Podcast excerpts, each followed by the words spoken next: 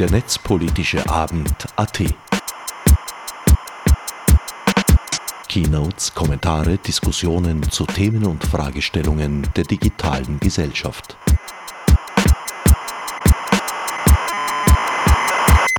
Hallo allerseits zum 11. Netzpolitischen Abend im MetaLab.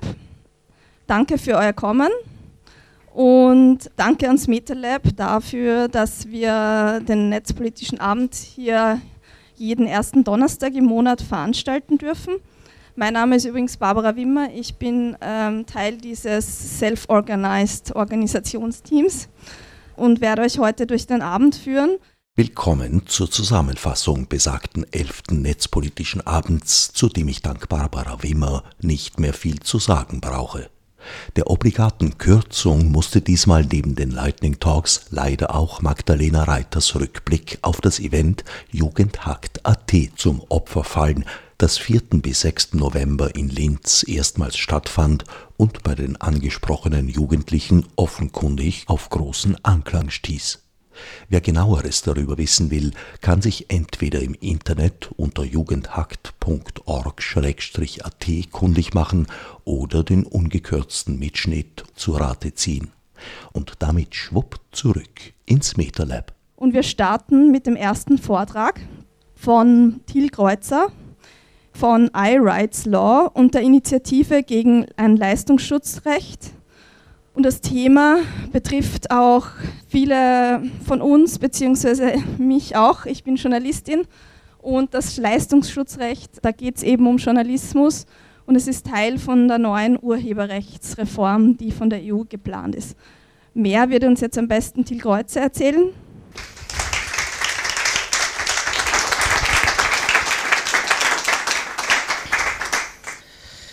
Ja, vielen Dank für die Einladung. Ich komme aus Berlin und ähm, habe dort vor vielen Jahren, sieben mittlerweile glaube ich, diese Initiative gegründet, weil in Deutschland sozusagen das Vorbild entstanden ist für diese EU-Reform ähm, oder diesen Teil der EU-Reform, der in diese Richtung geht, ein Leistungsschutzrecht für Presseverleger zu schaffen. Ein Leistungsschutzrecht ist sowas ähnliches wie ein Urheberrecht nur dass die Inhaber dieses Rechts keine Urheber sind, also keine kreativ schaffenden Personen, sondern eher zum Beispiel Presseverlage. Und das wird auch nicht gewährt für kreative Leistungen, dieses Recht, sondern es wird dafür gewährt, in aller Regel, dass jemand Geld investiert, damit solche Leistungen, kreativen Leistungen an den Nutzer gebracht werden. Klassisches Beispiel sind Leistungsschutzrechte für Tonträgerhersteller es gibt Menschen, die machen Musik, es gibt Menschen, die komponieren Musik und es gibt Menschen, die die aufnehmen und einspielen und so weiter. Und dann gibt es Unternehmen, die das aufnehmen und dann diese Aufnahmen verkaufen. Die nennt man Plattenlabels bekanntermaßen und die haben auch ein solches Leistungsschutzrecht. Und das bekommen sie dafür, dass sie halt mehr oder weniger Geld investieren, um diese Aufnahmen zu realisieren. Ähnlich ist die Idee bei dem Leistungsschutzrecht für Presseverleger.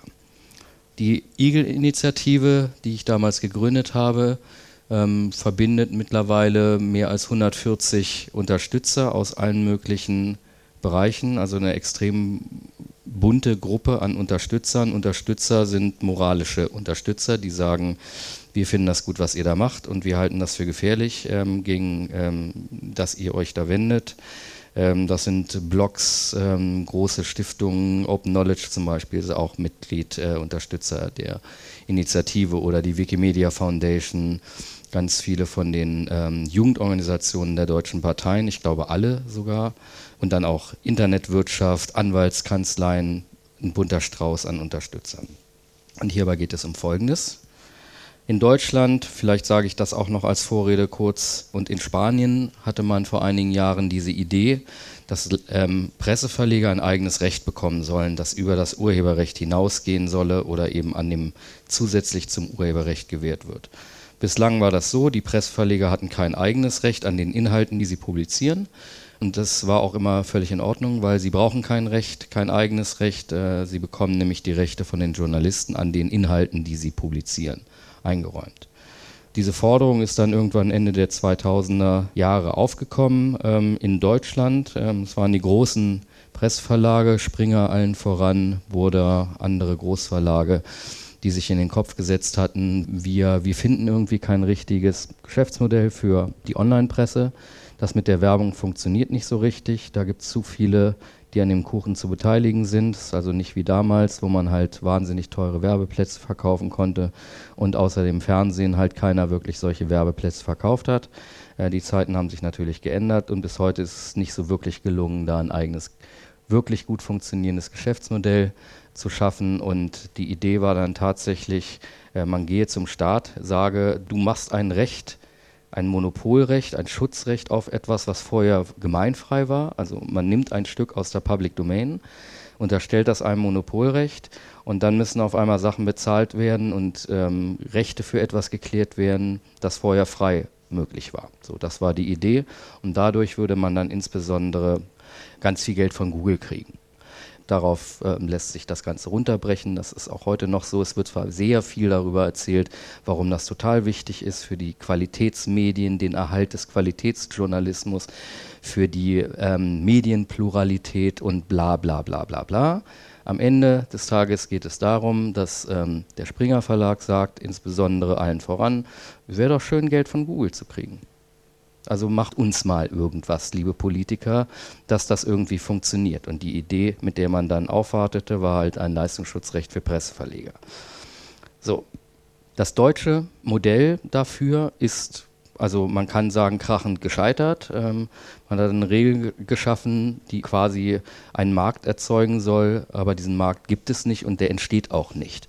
Ähm, und das geht darüber, dass man versucht hat, kleinste Ausschnitte aus Pressepublikationen einen diesem Schutzrecht zu unterwerfen. Die sind nach dem Urheberrecht so kleine einzelne Sätze und sowas, halt die sogenannten Snippets, die in Suchmaschinen und News-Aggregatoren angezeigt werden, sind nach bisherigen Urheberrecht nicht geschützt. Äh, deshalb kann man eben solche Dinge nutzen, ohne dafür Rechte einzuholen, ohne dafür Geld zu bezahlen. Und diese sogenannte Schutzlücke, angebliche Schutzlücke, wollte man eben gerne mit diesem Leistungsschutzrecht geschlossen wissen. Das hat der Gesetzgeber in Deutschland dann tatsächlich gemacht. Ähm, das ist übrigens genau jetzt mein Aufruf an die Zivilgesellschaft. Auch in Deutschland damals haben alle schon gesagt, ach Quatsch, das macht nie jemand, das ist so ein Unsinn, das wird nicht funktionieren, das ist politisch total nicht durchsetzbar, macht euch keine Sorgen, ähm, das wird schon spätestens im Bundestag wird das alles scheitern. Ihr seht, wo wir jetzt sind. Ja, und ihr seht, was die EU jetzt da draus gemacht hat, als eben die gleichen Leute dann wieder zu dem ebenfalls deutschen Kommissar für Digitalpolitik Günter Oettinger gegangen sind und diese Forderung wieder vorgebracht haben. Und äh, bis dahin natürlich diese historische Evidenz da war, dass man sagen konnte, aber das funktioniert doch nicht, hat doch nicht funktioniert, wie soll das jetzt funktionieren? Und offenbar auch da wieder sehr überzeugend waren. Mit anderen Worten, so unsinnig dieses Modell auch sein mag und so abwegig aus juristischer, politischer und ökonomischer Sicht der Ansatz erscheint, es ist eine politisch valide Forderung, weil sie halt von den Leuten vorgebracht werden, die halt da sehr, sehr großen Einfluss ausüben ähm, und in diesem Sinne außerordentlich gefährlich. Dabei ist der Kommissionsvorschlag, der jetzt in dieser ähm, Digital Single Market Directive Entwurf ähm, vorgelegt wurde, Artikel 11 in diesem Richtlinienentwurf, weitaus gefährlicher noch als das, was wir in Deutschland haben. Und zwar in verschiedener Hinsicht. Da hat man gesagt, wir, wir schreiben einfach rein, Verleger haben ein Schutzrecht auf die Inhalte ihrer Pressepublikationen, online oder offline. Und dieses Schutzrecht erfasst Vervielfältigung, das heißt, man darf keine Kopien mehr machen von dem, was da geschützt ist und auch die sogenannte öffentliche Zugänglichmachung. Das heißt, man darf die Sachen dann auch nicht online stellen. Ganz pauschal. Und dieses Recht soll gelten für 20 Jahre nach der Publikation. Und zwar auch rückwirkend im Moment des Inkrafttretens für alles, was innerhalb der letzten 20 Jahre vorher publiziert wurde. Mehr steht da nicht. Ja, das ähm, bedeutet dann zunächst mal Immaterialgüterrechte, geistige Eigentumsrechte funktionieren so, wenn da sowas steht, derjenige hat ein Recht, ein exklusives Recht, das und das zu machen, dann bedeutet das, alle, die dieses Recht nicht haben, müssen ihn fragen. Und wenn in dem, in dem Gesetz nicht steht, dieses Recht gilt nicht zum Beispiel für Privatpersonen oder für nicht kommerzielle Nutzung oder für im öffentlichen Interesse operierende Institutionen, mit anderen Worten, wenn da keine Ausnahmen vorgesehen sind, dann gilt das erstmal für alles und jeden. Ja. Leistungsschutzrechte haben die Tendenz, das haben wir in der Sampling-Debatte in Deutschland schmerzhaft erfahren die Tendenz, weitaus weiter inhaltlich zu gehen als das Urheberrecht, weil sie tatsächlich auf den letzten und kleinsten Schnipsel herunter Schutzrechte entfalten können. Das heißt, der Satz äh, Angela Merkel trifft Donald Trump äh, ist noch Fiktion, wird aber bald passieren und er wird dann mit Sicherheit auch so veröffentlicht werden, irgendwo von irgendeinem, der die Definition des Verlegers, das bin übrigens ich auch und ganz viele von euch mit Sicherheit auch, nämlich alle, die irgendwie journalistisch publizieren, mit einer gewissen Kontinuität, ja. Also wenn das, dieser Satz dann einmal publiziert ist, dann wird dieses Lassenschutzrecht im Zweifel diesen Satz betreffen. Und jeder, der diesen Satz dann auch irgendwo ähm, publizieren möchte, ähm, und zwar nicht nur Suchmaschinen, die den anzeigen in den Suchergebnissen, sondern jeder, der diesen Satz auch nochmal benutzen möchte, ein völlig normaler Satz, der muss dann möglicherweise, wie das gehen soll, weiß kein Mensch, irgendwo hingehen und sagen, ich möchte gerne schreiben, Donald Trump trifft Angela Merkel oder umgekehrt, ähm, wo kriege ich die Rechte her und was muss ich zahlen. Ja. Wenn man bei der EU-Kommission ähm, dieses Bedenken anbringt, sagen die, ach Quatsch, das hat überhaupt nichts mit Privatpersonen zu tun, ist völlig irrelevant und so. Und ich sage dann immer, wo steht das denn in dem Gesetz? Wenn da nicht steht, dass es irrelevant ist, ausdrücklich, dann ist es relevant. Ja, es gibt keine Einschränkung im Schutzbereich, keine Beschränkungen hinsichtlich der Nutzer. Theoretisch betrifft es jeden. Und es gibt auch keine Bagatellschranke, so wie in Deutschland. Da steht nämlich, also A steht da im Gesetz, dieses Recht gilt nur für Suchmaschinen und News-Aggregatoren und ähnliche Dienste. Und zum anderen steht da drin, dieses Recht gilt nicht für kleinste Ausschnitte und einzelne Teile. Ja, das heißt, bei uns streiten sie sich jetzt darüber, was ist ein kleinster Teil, kleinster Ausschnitt. Also ist dieser siebenzeilige Snippet, der dann in der Google News Ergebnissen angezeigt wird, ist das schon einer und fällt der da drunter? Das heißt, dann müsste Google dafür Rechte klären oder ist das nicht so? Aber so eine Beschränkung gibt es hier gar nicht. Das heißt, theoretisch ähm, würde das dann darauf hinauslaufen, dass man davon ausgehen kann, dass alles wirklich bis aufs Wort runter geschützt sein kann. Und ob das so ist oder nicht, das werden dann die nationalen Gerichte entscheiden. In unzähligen Prozessen, in jedem Mitgliedstaat im Zweifel wird es solche Rechtsstreitigkeiten geben. Und irgendwann in zehn Jahren wird man dann möglicherweise vom EuGH eine Entscheidung haben, die da sagt, also sieben Worte fallen da jetzt noch nicht drunter, aber acht schon. Da könnt ihr euch ja vorstellen, was das für Auswirkungen hätte, zum Beispiel für unser Kommunikationsverhalten im Internet.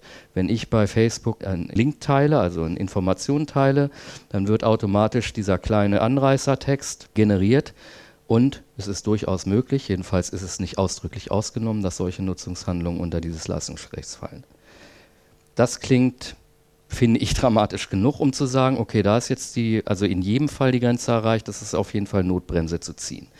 Wenn man das dann sich anguckt, ähm, dann muss man sich ja erstmal die Frage stellen, wozu eigentlich das Ganze? Was soll das bringen? Wozu?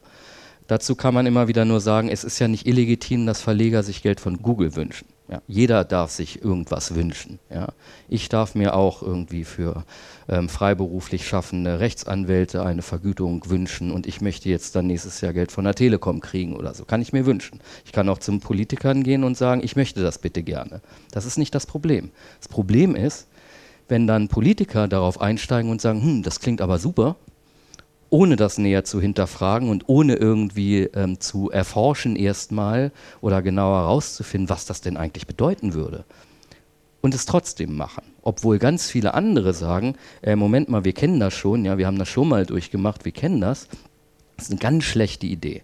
In Deutschland waren alle dagegen, alle, die sich dazu geäußert haben, wirklich bis auf eine Handvoll Leute. Das waren halt die mächtigen Verbände der Verleger, Presse, also Zeitungs- und Zeitschriftenverleger und dann so ein paar Anwälte und ähm, Lobbyisten. Das waren und, und eben die Mitarbeiter aus den Verlagen, die Protagonisten. Alle anderen haben gesagt, lass bloß die Finger davon, das wird nach hinten losgehen.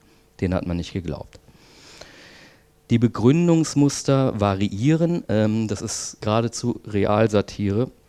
Wenn man sich anhört, durchliest, ähm, was da alles für Begründungen vorgebracht werden, warum das unbedingt notwendig oder auch gerechtfertigt ist.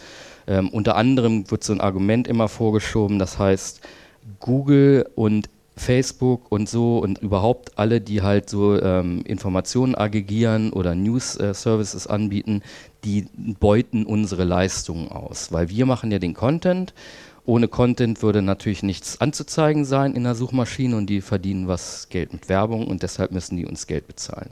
Fakt ist, dieses Verhältnis zwischen Content-Anbietern und Suchmaschinenanbietern und anderen Informationsdiensten ist natürlich ein symbiotisches, weil die Verlage bekommen wahnsinnig viele Nutzer zugeschoben, die über die Suchdienste gehen. Ja, ganz viele Leute suchen halt Informationen direkt über Google oder irgendeine andere Suchmaschine und darüber kommen die auf die Informationen. Wie wichtig das für Verlage ist, variiert. Es gibt Studien darüber, die zeigen, je größer und bekannter der Verlag bzw. die Publikation, desto weniger wichtig sind die Nutzer aus den Suchmaschinen, desto weniger Prozentzahlen der Nutzer kommen über Suchmaschinen und desto mehr Direktklicks haben die. Das heißt, für sowas wie Bild.de sind die Suchmaschinen und die Nutzer, die über die Suchmaschinen kommen, nicht so wichtig wie für zum Beispiel Lokalzeitungen und andere. Ist ja auch klar, weil ganz viele Nutzer haben halt Bild.de als Startseite. Ja, die brauchen keine Suchmaschinen. Die Leute lesen das so wie eine Zeitung. Je kleiner die Publikation, je weniger bekannt, desto mehr angewiesen auf Klickzahlen über Suchmaschinen. Punkt 1. Punkt 2 das Indexieren in einer Suchmaschine durch Suchma Suchtechnologien kann jeder sofort abstellen, der das nicht will. Ja, das heißt, es gibt eine Robot-Text-Datei im HTML-Code, da brauche ich nur reinschreiben No Snippet oder No, no Index, No Search oder sowas und dann die, werden die Suchmaschinen diesen Inhalt nicht indexieren. Das heißt, jeder, der meint, er würde da ausgebeutet durch solche Technologien, weil solche winzigen Textanreißer angezeigt werden, der könnte sofort sagen, ich mache da nicht mehr mit, ich, ich äh, log mich da aus, ich opte mich raus.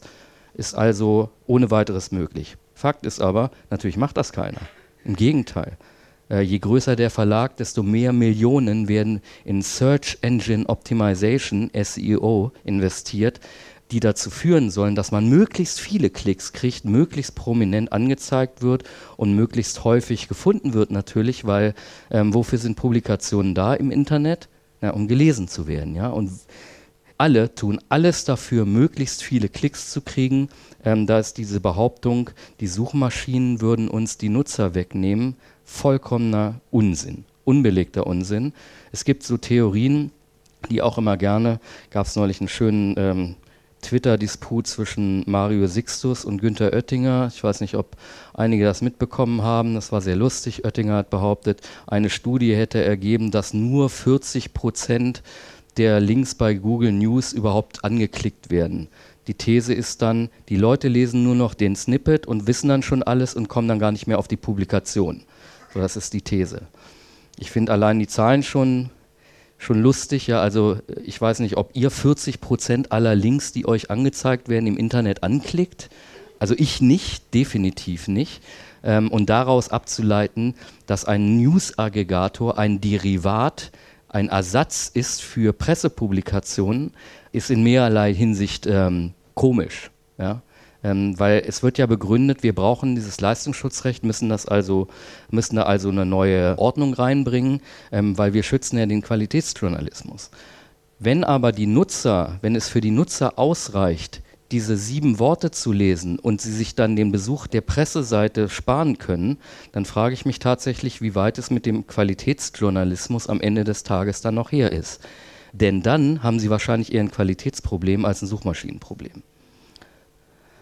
Der nächste Punkt ist, dieses Konzept wird nicht dazu führen, dass irgendjemand Geld verdient. Absehbar nicht dazu führen, dass Verlage oder gar Journalisten irgendwie mehr Geld bekommen. Das hat sich in Deutschland schon gezeigt und wird auch weiterhin so sein. Es wird auch auf EU-Ebene nicht anders sein, weil es wird immer so sein, dass das reine Hyperlinking nicht darunter fällt. Das steht auch schon in diesem Richtlinienentwurf. Was bedeutet, wenn das eingeführt werden würde, würde man jahrelang über die Frage streiten, was ist klein genug, wenig genug, um nicht darunter zu fallen. Irgendwann wird ein Gericht dann sagen, drei Worte oder nur der Hyperlink, was, ganz egal, was dabei rauskommt. Und in dem Moment, beziehungsweise wahrscheinlich prophylaktisch schon vorher, ähm, werden einfach die Snippets gekürzt oder gelöscht. So ist es in Deutschland gelaufen. Und da kommt dann folgender Effekt rein. Das schadet insbesondere kleinen und mittleren Unternehmen, also sowohl im Verlags- als auch in der Suchbranche, weil natürlich, wie es sich auch wiederum in Deutschland gezeigt hat, die Verlage derart darauf angewiesen sind, dass sie bei Google gelistet werden, dass sie sich diesen Streit gar nicht leisten können. In Deutschland ist das so gelaufen. Einige Verlage haben dann gesagt, wir wollen jetzt Geld für die Snippets, haben dann die Suchmaschinenbetreiber angeschrieben, also Google natürlich, Yahoo, ähm, die Telekom, 1 und 1, also United Internet, so die, naja, das alle, alle außer Google sind winzig klein im Prinzip am Ende des Tages, aber die wurden alle angeschrieben. Mhm und haben, äh, sollten Geld bezahlen. Die kleineren wurden verklagt und die haben gesagt, nö, machen wir nicht. Ähm, wir wir mach, zeigen jetzt nur noch so reine Hyperlinks an, ohne Snippet. Dann hat sich in einem Experiment herausgestellt, dass reine Hyperlinks leider nicht geklickt werden, weil die Leute wollen ja gerne wissen, was da ist, wenn man da hinklickt. Und da sagt mir so ein HTML-Hyperlink einfach wenig aus. Das heißt, es ist auch nützlich für die Inhaltsanbieter, damit die überhaupt genutzt werden. Und dann haben die ganzen Verlage Google eine Gratislizenz erteilt. Bei Google hat sich gar nichts verändert, aber bei den ganzen kleineren Anbietern, da werden halt entweder diese Verlage gar nicht mehr angezeigt oder es wird halt ähm, nur noch so ein Hyperlink angezeigt. Mit anderen Worten, der Effekt war für alle Beteiligten eine totale Lose-Lose-Situation. Alle haben verloren. Ja, die Suchmaschinen funktionieren nicht mehr so, wie sie eigentlich funktionieren sollten, weil man findet da die Sachen halt einfach nicht mehr und Verlage haben ja durchaus schon hin und wieder mal interessante Inhalte. Wenn ich aber nur so eine Linkliste da habe ohne Kontext, dann klicke ich da nicht mehr drauf. Das ist also für die Nutzer schlecht. Die Verlage haben weniger Nutzer, klickt keiner hin, Google zahlt kein Geld und wird auch kein Geld zahlen, weil wenn das so weit kommt, dass dann, dann endgültig irgendein Gericht sagt, so, ähm, jetzt könnt ihr eure Gratislizenz zurückziehen und ihr könnt jetzt Geld verlangen ab fünf Worten, dann werden die vier Worte anzeigen. Also genau so, dass es halt nicht darunter fällt. Und das wird der Ausgang der ganzen Sache sein. Das war's von mir erstmal und ich freue mich auf eure Fragen.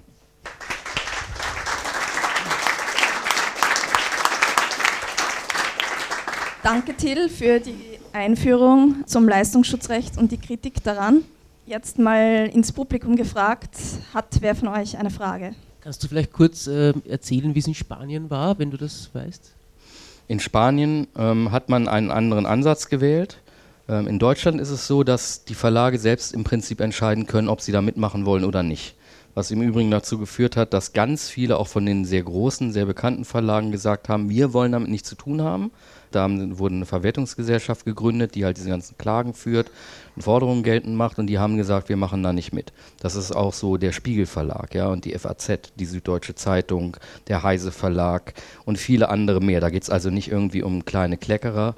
Ähm, weil die das konnten. Die können, können sich halt aussuchen, ob sie dieses Recht in Anspruch nehmen wollen oder nicht. In Spanien hat man das so gemacht, dass dieser Anspruch obligatorisch ist. Da können also die damit Beschenkten ne, also denen man was Gutes tun will, die können nicht sagen, ich will das aber nicht.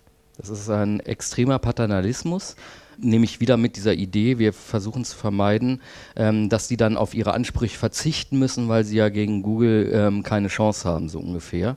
Ähm, hat also einen obligatorischen Vergütungsanspruch geschaffen, ähm, was dazu geführt hat, dass Google News einfach eingestellt wurde, zugemacht. Es gibt in Spanien kein Google News mehr.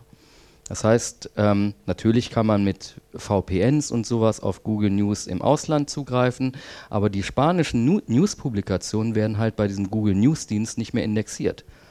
Ja, und das Schöne war daran, das ist auch wieder so eine Anekdote ähm, in der Geschichte, dass dann die spanischen Verleger, die dafür lobbyiert haben, dass dieses Gesetz kommen sollte und das auch durchgesetzt haben, zum Gesetzgeber gerannt sind, heulen und Zähne klappernd und gesagt haben, ihr müsst jetzt Google sofort zwingen, diesen Dienst wieder aufzunehmen. Also ich weiß nicht, was die, ich bin jetzt kein Ökonom, aber von Marktwirtschaft und so verstehe ich zumindest so viel, als dass ich meine, dass hier, anders als in China oder in Nordkorea oder so, wahrscheinlich niemand gezwungen werden kann, einen Dienst zu betreiben, der nicht mehr lukrativ ist. So ist es ausgegangen. Das Gesetz wurde ja am 14. September von Günter Oettinger vorgestellt.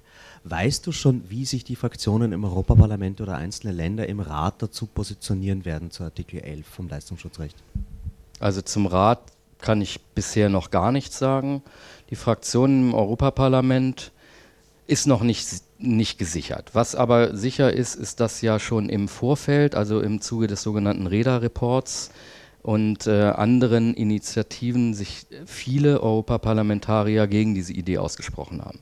Das heißt, ich würde sagen, dass die Chance, dass im Europaparlament ein Votum gegen den Ansatz an sich rauskommt bei den Verhandlungen, die jetzt kommen und es entsteht jetzt ein neuer Report zum Richtlinienvorschlag, das ist, sagen wir mal, nicht ganz unwahrscheinlich. Ja, und zwar, das ist ein wichtiger Punkt, auf den man dann, wenn man selbst sich mit diesem Thema beschäftigt oder da selbst äh, irgendwie mit Leuten spricht, es geht nicht darum, dass man sagt, äh, 20 Jahre sind zu lang.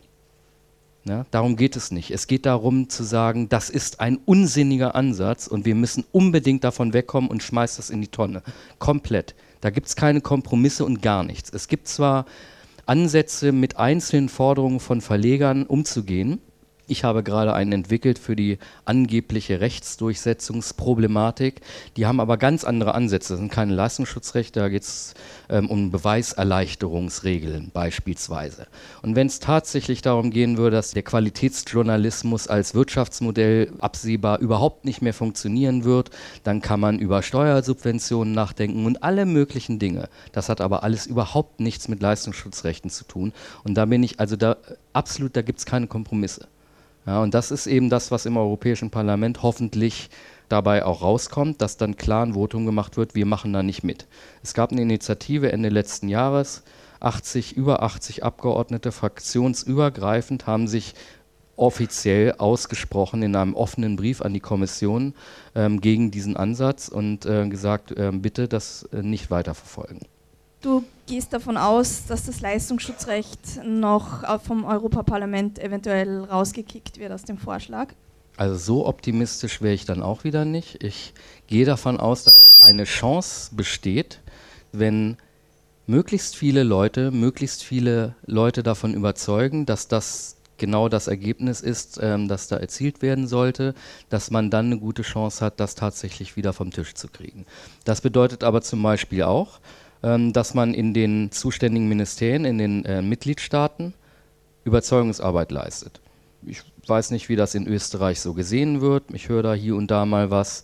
Wenn ihr zum Beispiel nicht losgeht, die Zivilgesellschaft sich dafür nicht stark macht, dann wird das so laufen, dass halt der, wie heißt er, der FÖTZ? Verband der österreichischen Zeitungsverleger. Genau, die werden Tag und Nacht da dem Kanzleramtsminister oder wer immer da zuständig ist, ähm, auf dem Schoß sitzen und ihm einflüstern, wie toll das alles ist und warum man das so unbedingt braucht. Ähm, und das Problem ist halt, wenn da kein anderer kommt und sagt, dass das aber alles nicht stimmt, dann ähm, neigen Politiker dazu, ähm, das zu glauben.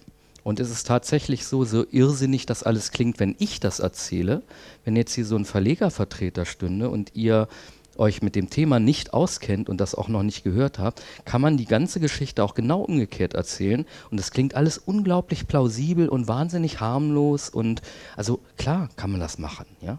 Also es ist sehr, sehr gefährlich.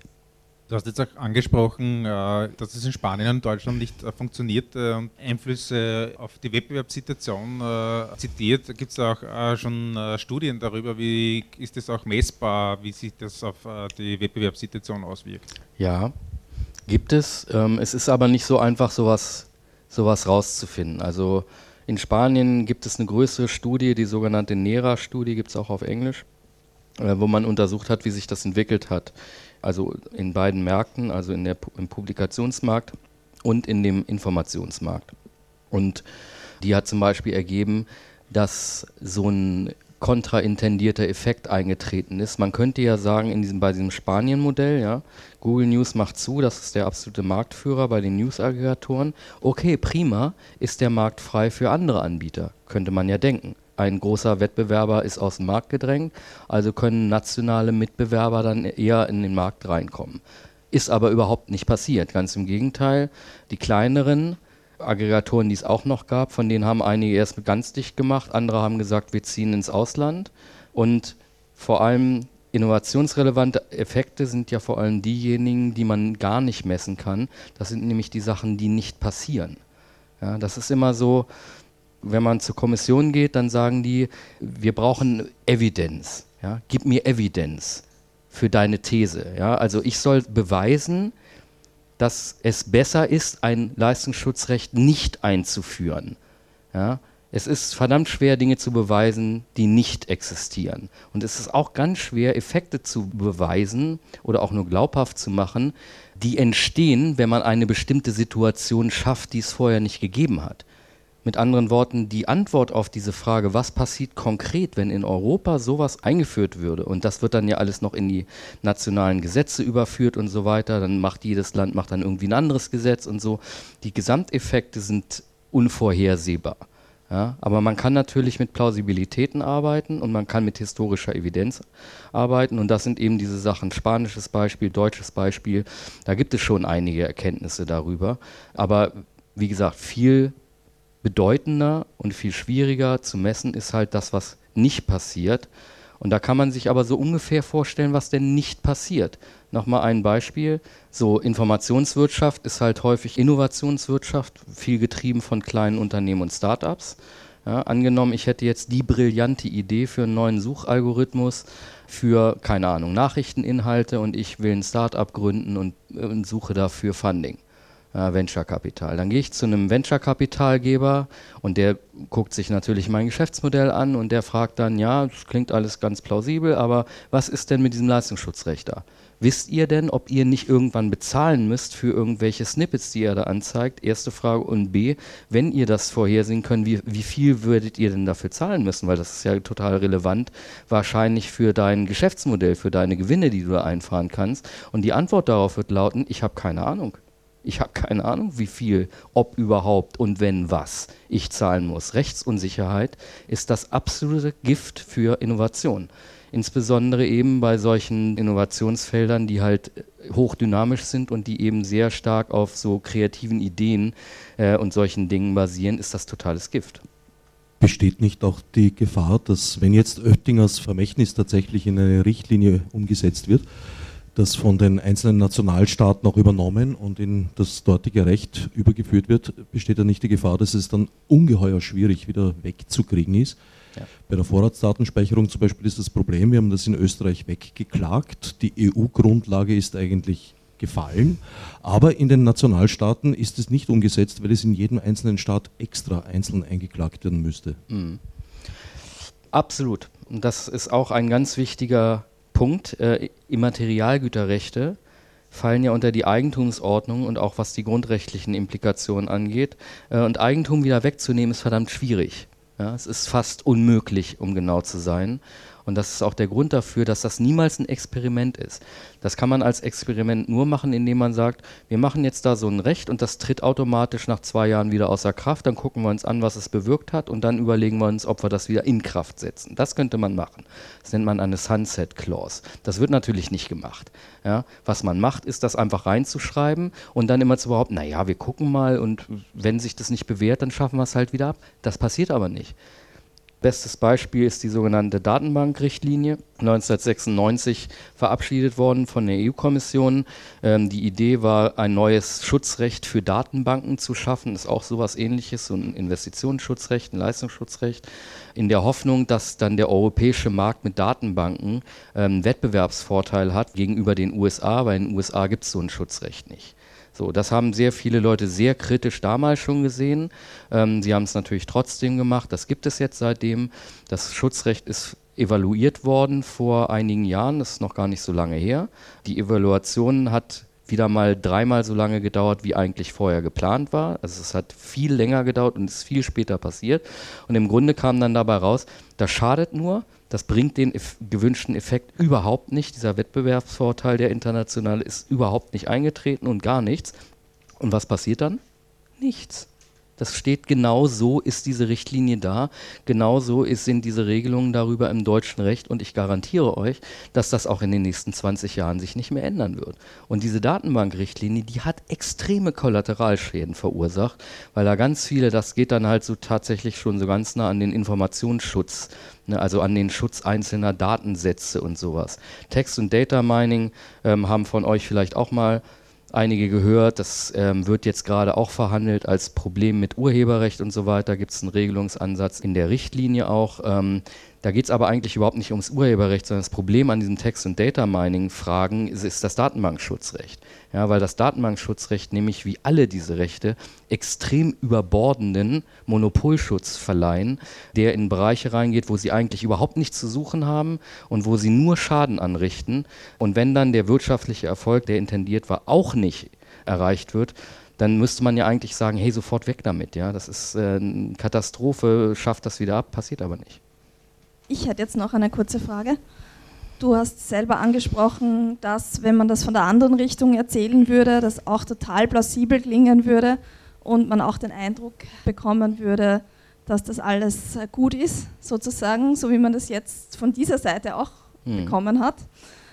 Äh, jetzt die Frage, was würdest du einem Verleger denn sagen, wenn er zu dir sagt, aber, aber ich muss doch irgendwie Geld verdienen und, und, und das Leistungsschutzrecht? Also was gibt es für Alternativen? Was erwidert man auf so eine Frage, wenn die von einem ja. Verleger kommt? Geht zum Gesetzgeber, ein Lobby für eine Reduktion der Mehrwertsteuer und für eine Steuersubvention und ähm, sagt dem auch nochmal, dass es möglicherweise sinnvoll wär, wäre, wenn alle ihre Steuern zahlen würden. Ein sehr schöner Schlusssatz. Ich bedanke mich sehr herzlich, dass du zu uns gekommen bist. War mir ein Vergnügen.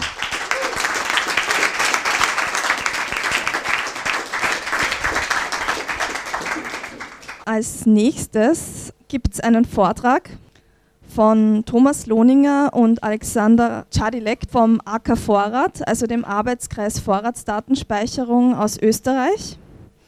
Das etwas sperrige Thema, aber sehr interessante Thema lautet Handlungskatalog zur Evaluierung von Antiterrorgesetzen in Österreich, abgekürzt HEAT. Und was genau das ist, werden euch die beiden dann erzählen. Viel Spaß mit dem nächsten Vortrag.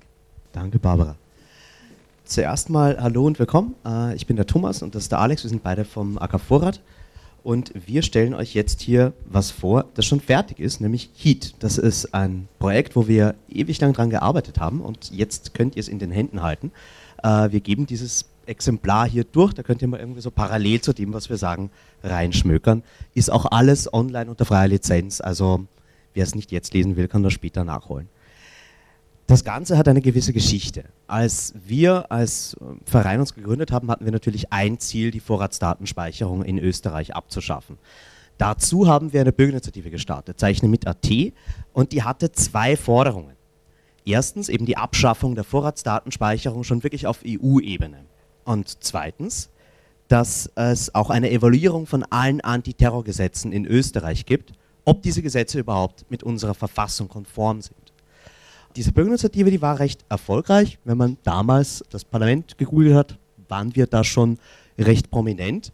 Die Zahlen waren beträchtlich. Insgesamt haben 106.067 Menschen diese zwei Forderungen unterstützt und dafür unterschrieben. Die Vorratsdatenspeicherung haben wir dann noch abgeschafft vor Gericht, vom EuGH und vom Verfassungsgerichtshof in Österreich. Aber natürlich haben wir damit noch nicht gewonnen. Seitdem ist viel passiert und das Thema Überwachung ist eines, das eigentlich nur mit rasender Geschwindigkeit voranschreitet. Wir haben jetzt gerade in Großbritannien das Investigative Powers Bill, das eigentlich so das allerschlimmste Überwachungsgesetz der Welt ist. Wir haben in Dänemark gerade wieder eine Debatte über äh, eine Form von Vorratsdatenspeicherung, die auch NATS betrifft, also wo wirklich jeder Webseitenaufruf auch mitprotokolliert wird. Die NSA ist ab Jänner dann in den Händen von Donald Trump. In Österreich haben wir das polizeiliche Staatsschutzgesetz, Vorstöße zum Bundestrojaner und auch ein Sicherheitspaket, was laut Ministerrat bald zu erwarten ist. Also wir haben so ein bisschen das Gefühl, wir verlieren den Krieg. Vor allem, weil wir als Zivilgesellschaft meistens ja uns dann organisieren, wenn wir was verhindern wollen, wenn wir gegen konkrete Gesetzesvorschläge sind. Aber mit dieser Strategie werden wir auf lange Sicht verlieren weil die Gegenseite hat mehr Atem, mehr Ressourcen, ist besser vernetzt. Und deswegen braucht es eine andere Strategie, um diesem Thema Herr zu werden. Vielleicht noch mal einen Schritt zurück. Wer sind wir hier eigentlich? Eben der AK Vorrat hat sich hier in eine Kooperation begeben mit Research Institute. Das ist die Firma von unserem Obmann, Christoph Johl, der ein wirklich sehr guter Jurist ist und eben sehr grundrechtsaffin. Wir haben auch was zu verlautbaren. AK Vorrat ist nicht mehr lange unser Name. Wir werden uns umbenennen als Epicenter Works.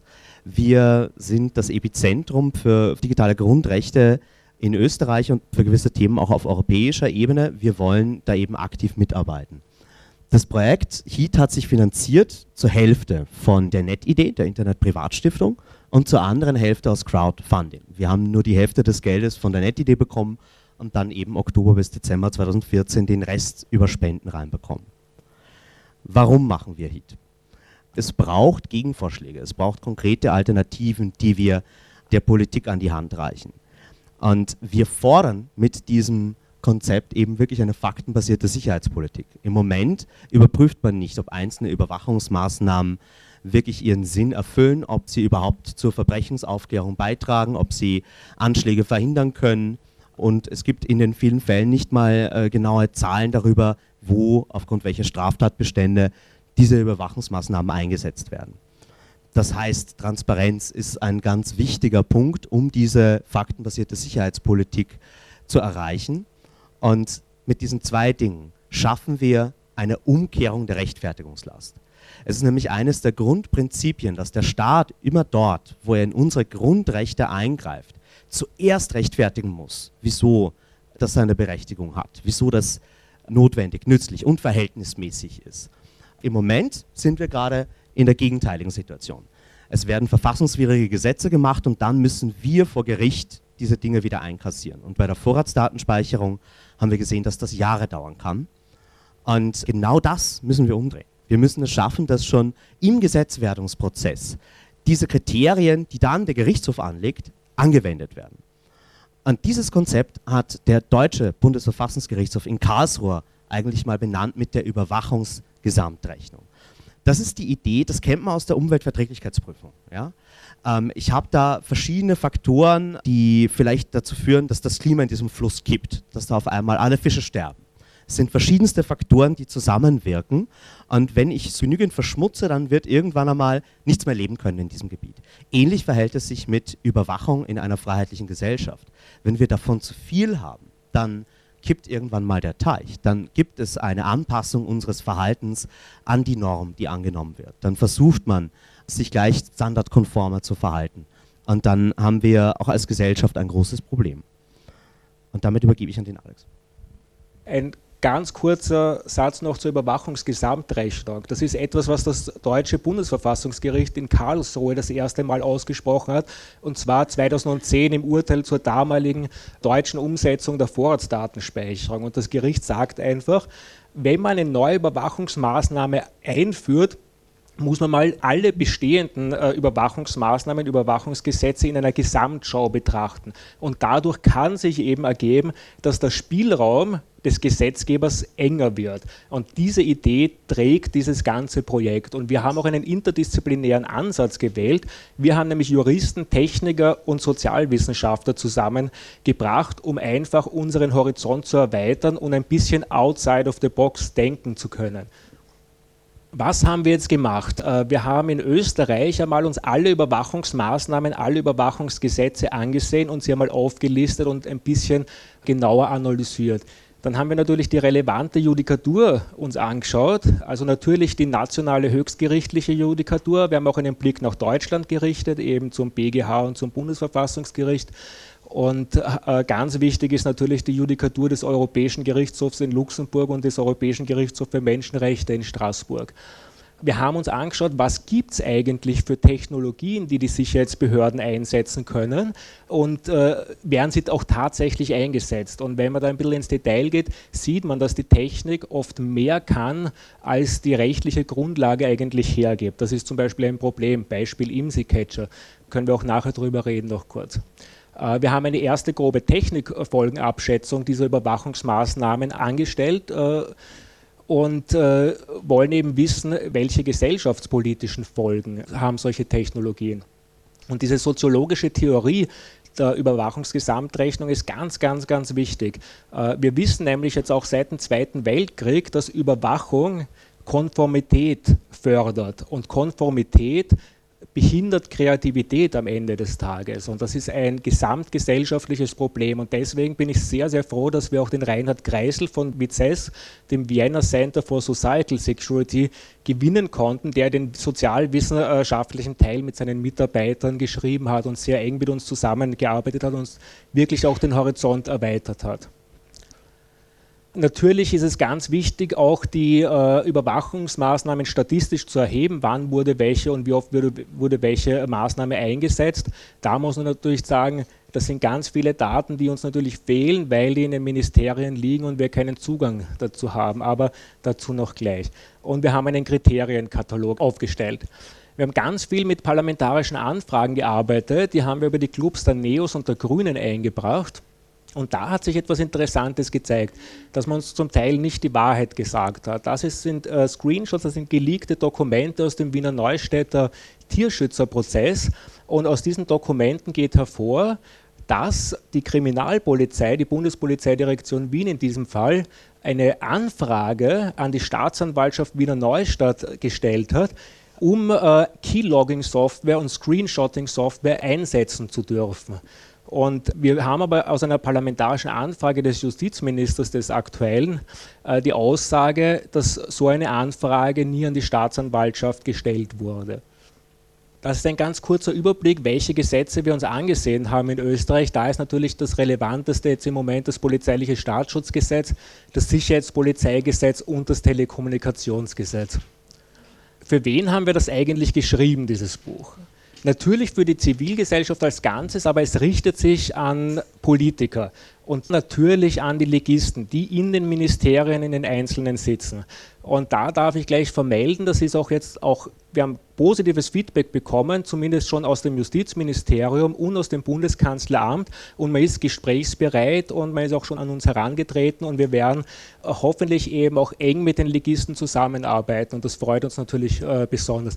Natürlich sind Aktivisten, Journalisten und eben alle offiziellen auch der Sicherheitsbehörden angesprochen, um eben ein bisschen äh, neue Dynamik in den Gesetzgebungsprozess zu bringen. Das ist jetzt natürlich schwierig für die Zuhörer, die nur den Audio-Stream verfolgen. Wir haben ein paar Grafiken äh, hier mitgebracht. Äh, diese Grafik äh, oder die Basis dieser Grafik ist entstanden im Zuge der Erarbeitung der Stellungnahmen zum, zu den Entwürfen zum polizeilichen Staatsschutzgesetz. Und ganz grob gesagt, hier geht es darum, einmal eine Übersicht zu erstellen, für welche Delikte gibt es welche Ermittlungsmaßnahmen und Ermittlungsmethoden und farblich kodiert haben wir dann die formellen Voraussetzungen. Das heißt, darf die Kriminalpolizei oder das Bundesamt für Verfassungsschutz und Terrorismusbekämpfung oder die Sicherheitsbehörden von sich aus tätig werden oder brauche ich eine Anordnung der Staatsanwaltschaft oder brauche ich gar eine gerichtliche Genehmigung. Wenn man sich diese Grafiken dann ein bisschen im Detail anschaut, sieht man, dass es Überschneidungen gibt und dass sich die Sicherheitsbehörden teilweise aussuchen können, welche Schiene sie gehen einfach. Und manchmal sind die Schwellen einfach niedriger. Ja, wir sind leider knapp in der Zeit, deswegen gehen wir gleich zur nächsten Grafik. Die beschreibt die Rechtfertigungslast, die der Tom schon vorher erwähnt hat. Und wenn man sich die Judikatur des Europäischen Gerichtshofs für Menschenrechte ansieht, kommt ganz klar heraus, dass die Rechtfertigungslast, eben die Last, äh, äh, Maßnahmen zu begründen, also wo der Gesetzgeber die Maßnahmen begründen muss, steigt in dem Moment, wo ich mich äh, von der direkten strafbaren Handlung entferne. Das heißt, je weiter ich in die Prävention gehe oder in die Präemption sogar, umso höher ist die Rechtfertigungslast, eine Maßnahme äh, einzuführen. Die Gefahr von Grundrechtsverletzungen steigt dann natürlich enorm, aber genauso in die andere Richtung, wenn man im Strafverfahren ist. Also da geht es dann schon um Verfahrensgrundrechte. Diese Grafik soll kurz die Streubreite eines Eingriffs, einer Überwachungsmaßnahme zeigen. Und man sieht ja ganz schön, äh, je höher die Streubreite ist, das heißt, je mehr Personen von einer Überwachungsmaßnahme betroffen ist, desto höher wird natürlich auch der Rechtfertigungsbedarf des Gesetzgebers. Hier zu nennen eben die Funkzellenüberwachung, die Cell-ID-Abfrage, wo äh, ich äh, mir die Standortdaten von Mobiltelefonen herausholen kann in einer gesamten Funkzelle. Je mehr Menschen in dieser Funkzelle unbeteiligte Menschen sind, desto mehr Leute habe ich, die von diesen Grundrechtseingriffen auch betroffen sind. Und ganz kurz zum Abschluss, wir haben mit äh, Mindmapping gearbeitet, um diesen Kriterienkatalog äh, zu erstellen, um einfach äh, das Ganze übersichtlich zu gestalten. Und wenn wir hier reinzoomen, wir haben eben äh, materielle Grenzen und formelle Grenzen und wenn wir weiter reinzoomen, äh, kommen wir immer auf weitere Ebenen. Und wir haben jetzt nicht das Rad neu erfunden. Wir haben die Grundrechteprüfung nicht neu erfunden, wie sie von den Höchstgerichten, vor allem in Deutschland und Österreich, auch praktiziert wird. Aber wir haben das Ganze in ein neues Konzept gegossen und haben gerade eben äh, äh, bei den Kriterien zum Beispiel einfach neue Fragen hinzugefügt, neue Fragen aufgeworfen und neue Layer hinzugefügt sozusagen, Dinge, die man im Gesetzgebungsprozess bereits berücksichtigen muss. Und damit gebe ich zurück an den Tom, der jetzt noch zwei Sekunden hat. Super schnell, okay. Ich, ich, ich äh, nehme den Ball gleich wieder auf. Wir haben jetzt zuletzt diesen Kriterienkatalog gesehen. Das ist mehr oder weniger das Herzstück der ganzen Sache. Wir haben hier das Rad nicht neu erfunden, aber wir haben wirklich sehr genau hingeschaut. Wir haben wirklich eine komplette Analyse der Rechtsprechung in diesem Bereich gemacht, ähm, komplette Analyse der Grundrechte, die in diesem Bereich anzuwenden sind, um eben zu diesem Kriterienkatalog zu kommen. Und der ist wirklich äh, vielfältig anwendbar. Das tun wir äh, jetzt schon, indem wir damit unsere juristischen Analysen machen. Wenn wir heute im AK-Vorrat ein Gesetz analysieren und da Stellungnahme abgeben, zum Beispiel in einem Begutachtungsverfahren, und das tun wir recht häufig, verwenden wir HEAT und diesen Kriterienkatalog, um dorthin zu kommen. Und auch wenn wir eine Klage schreiben, dann tun wir das. Wir haben schon gesehen, wir wurden belogen zum Teil von den Ministerien. In vielen Fällen haben wir einfach gar keine Antworten, keine Zahlen bekommen. Und wir gehen auch davon aus, dass die Ministerien in gewisser Weise im Überwachungsblindflug sind. Sie wissen selbst nicht, wie oft gewisse Maßnahmen verwendet werden oder wie zielführend die überhaupt sind. Und da ist einer der Forderungen natürlich jetzt hiermit auch mehr Transparenz zu bekommen. Wir verwenden HEAT und alle können HEAT verwenden. Das ist eine Handreichung an alle gesellschaftlichen Gruppen. Und äh, wir werden dieses Dokument auch aktuell halten, vor allem eben auch was die Gesetze angeht, die in diesem Bereich relevant sind für Österreich im ersten Schritt. Wir überlegen aber auch, wie wir das Ganze internationalisieren können. Weil, wie gesagt, das Problem ist wirklich ein universelles in, in so gut wie allen Ländern, definitiv in allen Ländern der EU, gibt es derzeit massive Ausweitungen von Überwachungsgesetzgebung und auch auf EU-Ebene selbst mit der Antiterrorismusrichtlinie, die jetzt gerade den Trilog passiert hat. Wir glauben wirklich, dass wir gegen diesen ständigen Abwehrkampf Alternativen brauchen und das HEAT genau diese Alternative sein kann. Es wird Heat auch neben dem kleinen Belegexemplar auch noch in einer ordentlichen gedruckten Auflage geben. Dafür haben wir schon die Zusage eines Vorworts vom UN-Sonderberichterstatter für Privatsphäre, Professor John Kanadachi. Und zuletzt natürlich verwenden wir Heat auch in unseren höchstgerichtlichen Klagen. Wir haben schon die Vorratsdatenspeicherung abgeschafft. Wir haben sehr viel gegen das Staatsschutzgesetz gekämpft. Da aber, obwohl es signifikante Verbesserungen zum originalen Entwurf des Innenministeriums gab, am Ende muss man sagen, doch verloren. Das Staatsschutzgesetz ist seit 1. Juli diesen Jahres in Kraft, aber es wird dagegen geklagt. Wir wurden engagiert, ähm, eine Drittelbeschwerde einzubringen. Das ist eine Art Verfassungsklage, die der einzig sichere Weg ist, um vom Höchstgericht in Österreich verhandelt zu werden. Die wurde eingebracht von dem Parlamentsclub der FPÖ und der Grünen und wir haben diese Klage eben geschrieben und HEAT war auch eine Grundlage für diese Klagschrift, äh, in der wir komplette inhaltliche Freiheit hatten, alles an diesem Gesetz zu kritisieren, was wir als Bürgerrechtsorganisation kritikwürdig befanden. Und die Klage ist eingebracht und wird allerfrühestens jetzt im Dezember verhandelt, aber wir glauben es nicht, wir glauben es wird äh, Frühjahr 2017 sein. Ein letzter, nächster Schritt ist auch so ein bisschen ein Ausblick. Da sind wir in der Konzeptphase. Wir wollen diesen Kriterienkatalog auch dazu verwenden, um Begutachtungen von Gesetzen generell besser und zugänglicher zu machen. Weil heute ist das ein sehr kleiner Kreis an Menschen, die sich wirklich im Gesetzgebungsprozess einbringen. Und das ist ja mit auch einer der Aufgaben vom Ackerford, vom Epizentrum, dass wir den Gesetzgebungsprozess generell zugänglicher machen, dass es mehr Menschen möglich ist, ihre Stimme zu erheben, über Online-Tools oder aber auch über Demonstrationen auf der Straße. Und ein wichtiger Weg wäre eben, eine semantische Ebene reinzubekommen, um Kritik in strukturierter Form den Legisten äh, in der Begutachtung zur Verfügung zu stellen. Im Moment ist das nämlich einer der größten Probleme, wenn man mit Legisten spricht, welchen Sinn sie denn aus diesen vielen Stellungnahmen ziehen können. Und ähm, wir sind auch gerade in einer Crowdfunding-Kampagne und freuen uns über alle Spenden, aber insbesondere auch über Fördermitgliedschaften. Vielen Dank.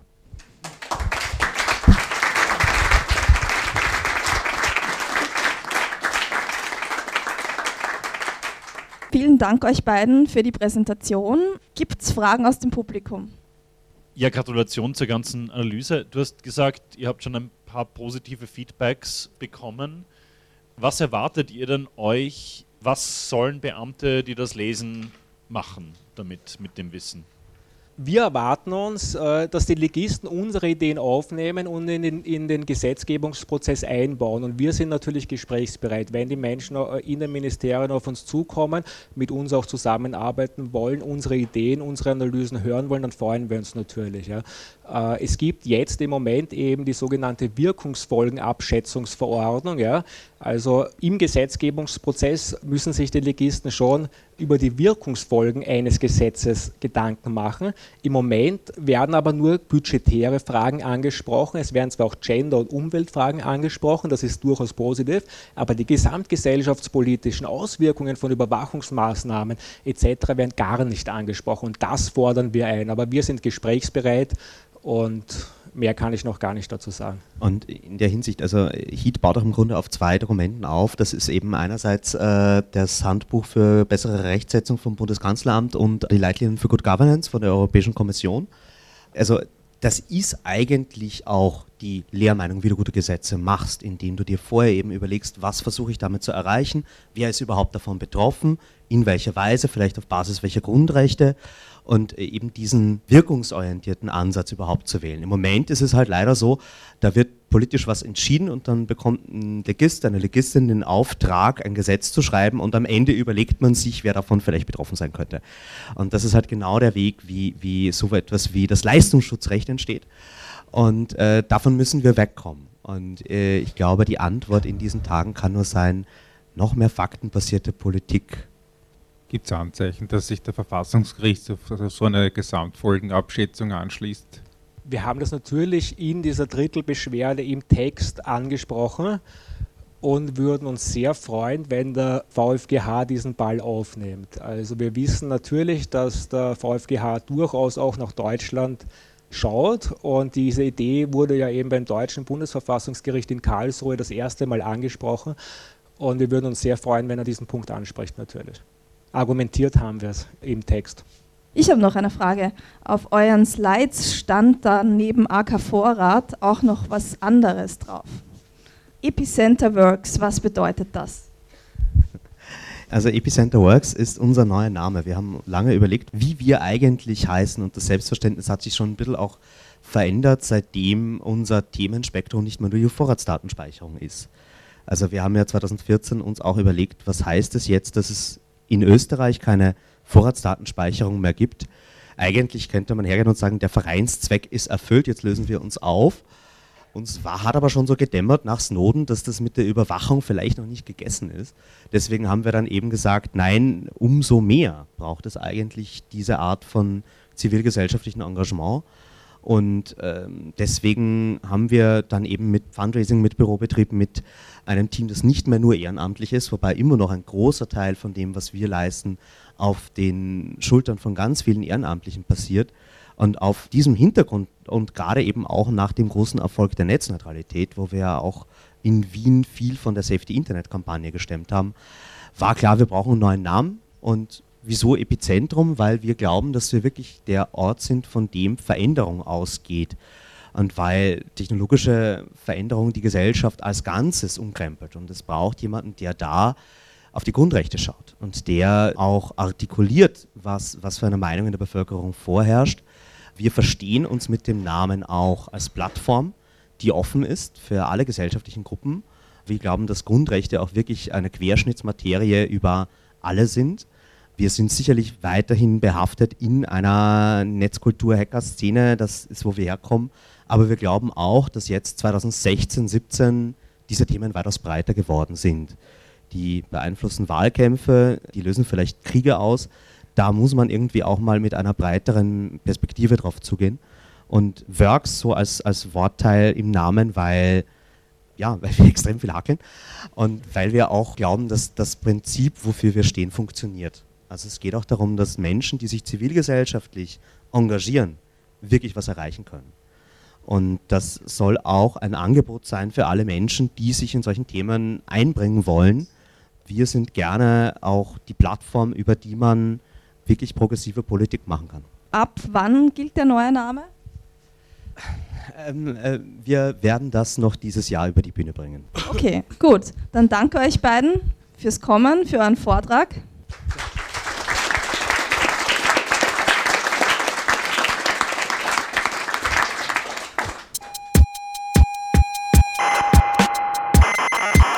Sie hörten Mitschnitte vom Netzpolitischen Abend AT.